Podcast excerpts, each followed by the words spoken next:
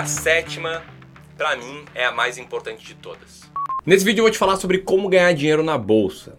Mais especificamente, eu vou compartilhar sete dicas muito úteis que eu tenho certeza que podem mudar a forma com que você investe na bolsa e te fazer ter resultados bem melhores. São dicas práticas que você já pode implementar imediatamente e ter melhores resultados na sua carteira, beleza? Então presta muita atenção no vídeo.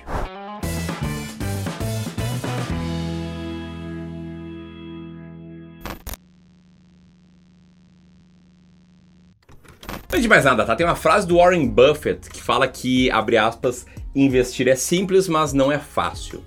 E olha, eu não poderia concordar mais com essa frase. Se tem uma coisa que é simples, só que é difícil pra caramba, essa coisa é investir com sucesso no longo prazo. Essa coisa é conseguir ganhar dinheiro na bolsa, ganhar dinheiro investindo em ações. Eu, Ramiro, que hoje sou gestor de investimentos, lá atrás eu fiz um monte, um monte de erros. E foi graças a esses erros que eu tive lições interessantes que eu vou compartilhar contigo aqui ao longo dessas sete dicas, beleza?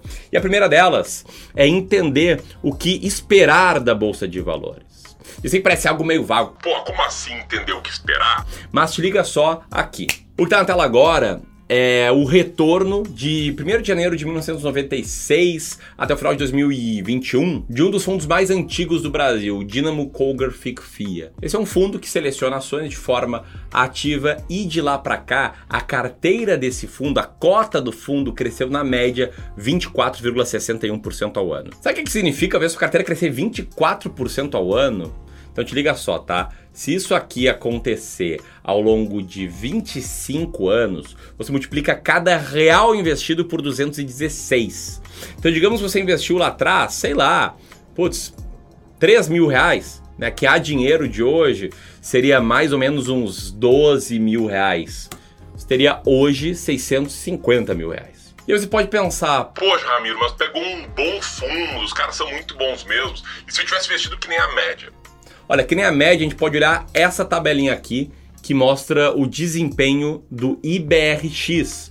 O IBRX é um índice tipo o índice Bovespa, e eu estou mostrando ele aqui porque a composição, as regras de composição do índice Bovespa mudaram em 2014 e ficaram praticamente iguais às do IBRX. Então, olhando para o IBRX no passado, é como se a gente estivesse olhando para o desempenho passado do Ibovespa de hoje. O retorno foi de 16% ao ano. Isso é muito bom. E se você ver por esse gráfico que está na tela agora, Pode ver que entre vai e vem, entre idas e vindas, entre altas e baixas, também a evolução é muito boa. Então, a primeira dica é essa, tá? Se você quer entrar nesse jogo na bolsa e quer aumentar a sua chance de ter bons resultados, entenda o que você pode esperar. Por exemplo, retornos de, sei lá, 50% ao ano, 100% ao ano e tal. Tá, tira o cavalinho da chuva, tá? Com expectativas desalinhadas. Agora um retorno ali que fique, sei lá, entre 7, 10, 12% ao ano acima da inflação, eu acho que é plenamente possível em prazos mais longos.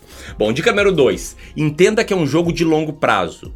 Como assim entenda que é um jogo de longo prazo? Na dica número 1, um, eu te mostrei o benefício. Benefício é um retorno bom em prazos mais longos. Só que para esse benefício você tem que pagar um custo. E esse custo é a variação no curto prazo. Olha, é muito, mas muito, mas muito comum a bolsa cair 10, 20, 30, até mesmo 40% do ponto máximo ao mínimo ao longo de um ano. Te liga só nesse gráfico aqui. Esse aqui é um gráfico raro de alguém te mostrar, que é o gráfico de drawdown. Ele mostra quanto a bolsa está caindo da última máxima até aqui. E pode ver que é comum a bolsa estar caindo 20% ou mais da última máxima. Aconteceu no final dos anos 90, aconteceu no início dos anos 2000, aconteceu por um bom tempo ali a partir de 2008, aconteceu em 2018, aconteceu em 2019, 2020 e também em 2021. Aliás, se a gente for pensar em quantos, em quantos por cento dos dias a bolsa está caindo 20% ou mais da máxima, é em 38 quase 39% dos dias. Então, esse é o custo de investir na bolsa. É um desconforto que vai tirar ver a tua carteira caindo e às vezes caindo bastante em prazos mais curtos. Por isso, a grande conclusão é só colocar na bolsa dinheiro para o longo prazo, beleza? Dica número 3, essa aqui é muito boa, é dar o like aqui no vídeo. Se você gostou da dica 1 e da dica 2, deixa o dedo aqui no like, que daí esse vídeo acaba chegando a mais e mais pessoas e começa a, a levar essas dicas aqui muito bem embasadas, modéstia à parte, para mais e mais pessoas, beleza? Falando sério, tá? Dica número 3, sério, é entender a sua tolerância ao risco. Como é que você entende a sua tolerância ao risco? Fazendo basicamente duas perguntas. Um, quanto eu aguentaria ver a minha carteira de investimento se desvalorizar num prazo curto? Ah, 10%? 20%? 30%? 40%? Enfim, cada um tem a sua resposta. Pergunta 2 essa desvalorização hipotética num prazo curto afetaria o meu humor, afetaria meus relacionamentos, afetaria minha saúde? Se sim, refaça a pergunta 1, tá? até chegar num ponto que não afetaria muito a tua vida. E pensa muito bem ao fazer esse exercício, porque quando a bolsa está caindo, as notícias são ruins. E quando ela está subindo, as notícias são boas. Então, quando ela está subindo, a gente vai tender a achar que a gente é mais arrojado, que está tudo dando certo. Quando está caindo, a gente vai tender a achar que o momento é ruim, está nebuloso, as coisas estão dando errado. Deixa eu mostrar um exemplo na prática de como é importante entender sua tolerância ao risco. Digamos que você não tenha feito esse exercício, tenha investido todo o seu patrimônio de longo prazo na bolsa. E aí, tu abre ali o teu jornal e tem essa manchete. O governo aumenta a taxa de juros para 49,75% ao ano. Cara, 49,75%. Quer dizer, a renda fixa tá bombando. E mais, no dia dessa manchete, na véspera, né? Porque a manchete conta a história do dia anterior, a bolsa tinha acumulado uma queda de 65%. Pensa o seguinte, tá? Você perdeu 65% do teu patrimônio, renda fixa sem risco tá rendendo 50% ao ano. Pô, não te daria vontade de trocar a bolsa por renda fixa? Pois bem, quem entendeu a tolerância ao risco investiu só o que, o que um, um valor que aguentava ver uma queda aí acontecer, quer dizer, o cara não aguentava uma queda de 65%, investiu metade do que ele pretendia investir na bolsa, daí a queda é 32%, e se manteve comprado, esse cara em um ano ele já recuperou essa queda, um ano e pouquinho, 442 dias. E mais do que isso, esse cara ganhou uma Babilônia de dinheiro de lá para cá. Por quê? Porque essa manchete aconteceu no auge dessa crise circulada em vermelha no gráfico. E olha só a bolsa como cresceu mais do que a renda fixa, a renda fixa a linha amarela, a bolsa a linha verde de lá para cá. Isso que já é descontado da inflação, tá? Então o cara que se manteve firme ou o cara que comprou nessa época, então esse cara ganhou muito dinheiro. E quem estava investindo e não entendia a tolerância ao risco, cara, teria vendido aí, teria ido para renda fixa e certamente teria comprado a bolsa numa alta posterior. Então entendo sua tolerância ao risco, beleza? Quarta dica: não tenta ficar acertando o timing de entrar na bolsa. Né? Tá cheio aí de gente falando: ah, agora é hora de entrar, agora a bolsa vai para não sei qual pontuação, agora é hora de sair, agora é hora da renda fixa, agora é hora de não sei o quê. Cara, esquece esse agora é hora. Ninguém ganha dinheiro tentando acertar a hora certa.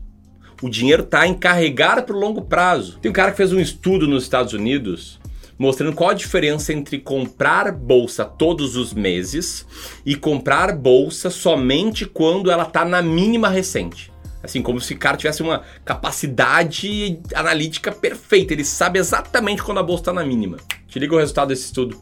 A linha preta é o cara que comprou todos os meses. A linha azul é o cara que foi acumulando caixa para comprar só quando a bolsa está caindo. O cara da linha azul perdeu Tá? Os pontinhos vermelhos são momentos de compra, tá?